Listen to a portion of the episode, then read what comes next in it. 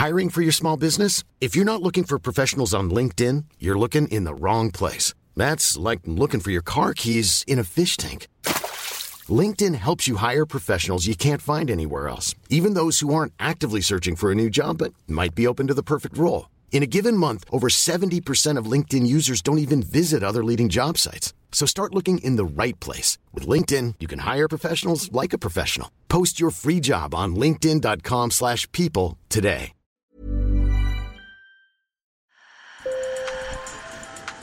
Bonjour. Hello. Hola. Marhaba. Sur le fil, Le podcast d'actu de l'AFP. des nouvelles choisies pour vous sur notre fil info. Sur le fil est en saison estivale. Restez avec nous. Après le reportage, Emmanuel Pionnier, chef du service des sports de l'AFP, nous a laissé un message depuis Tokyo dans son carnet de bord des JO. Le 4 août 2020, une explosion au port de Beyrouth fait 214 morts et plus de 6500 blessés.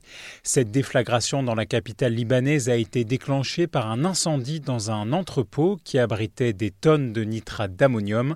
Un an après, les séquelles psychologiques sont encore vives. Camille Kaufmann. Il y a un an, l'appartement de Julia Sabra, situé près du port dans le quartier de Marmirael, a été soufflé par l'explosion. Cinq mois après le drame, elle s'est réinstallée dans son ancien logement, entièrement rénové, mais elle et son copain ne s'y sentent toujours pas en sécurité. Quand je me suis remise sur pied et que Pascal est retourné à la maison, on était terrifiés dès qu'on entendait le moindre bruit. Les portes qui claquent, l'orage, les rafales de vent, quelque chose qui tombe dans les escaliers. Tu ne peux jamais te reposer. I mean, you can't, you can't get a break. Si tu essayes de guérir d'un traumatisme ou de blessure après l'explosion, tu dois aussi gérer le quotidien, les pénuries d'électricité, d'eau, d'essence. C'est fou, tu ne sais même pas par où commencer pour régler tes problèmes, ni même comment les régler.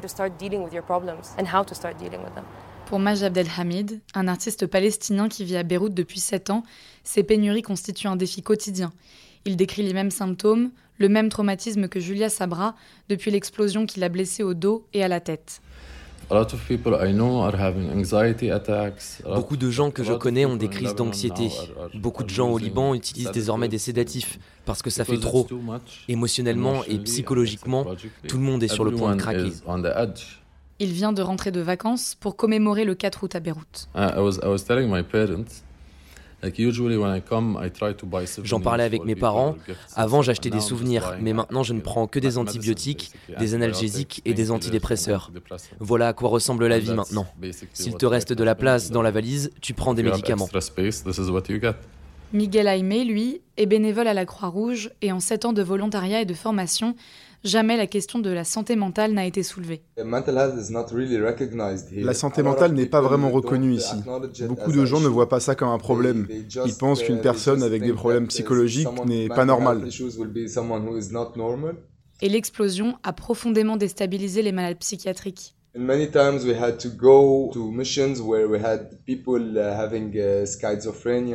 avions de nombreuses missions avec des personnes schizophrènes, dépressives ou anxieuses, et nous n'avions littéralement aucune connaissance à ce sujet.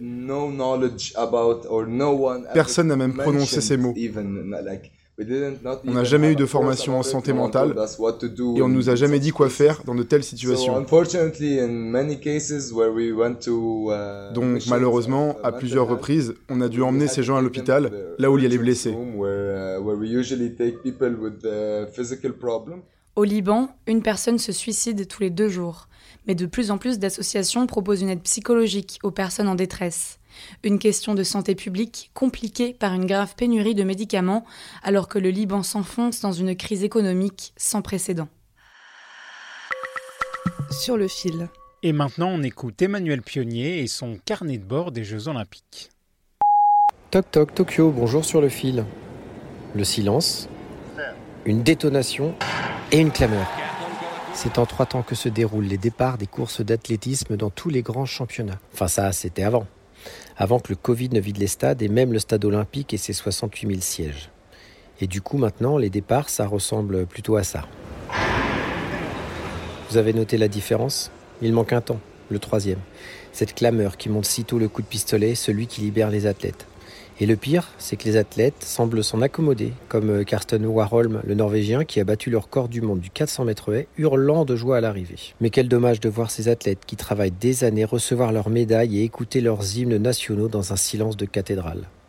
Moi qui ai couvert pour l'AFP les années Usain Bolt qui électrisait les foules, ça me rend triste. Allez, bye bye, sayonara Paris. Sur le fil revient demain, bonne journée. Even when we're on a budget, we still deserve nice things. Quince is a place to scoop up stunning high-end goods for 50 to 80% less than similar brands. They have buttery soft cashmere sweaters starting at $50, luxurious Italian leather bags, and so much more.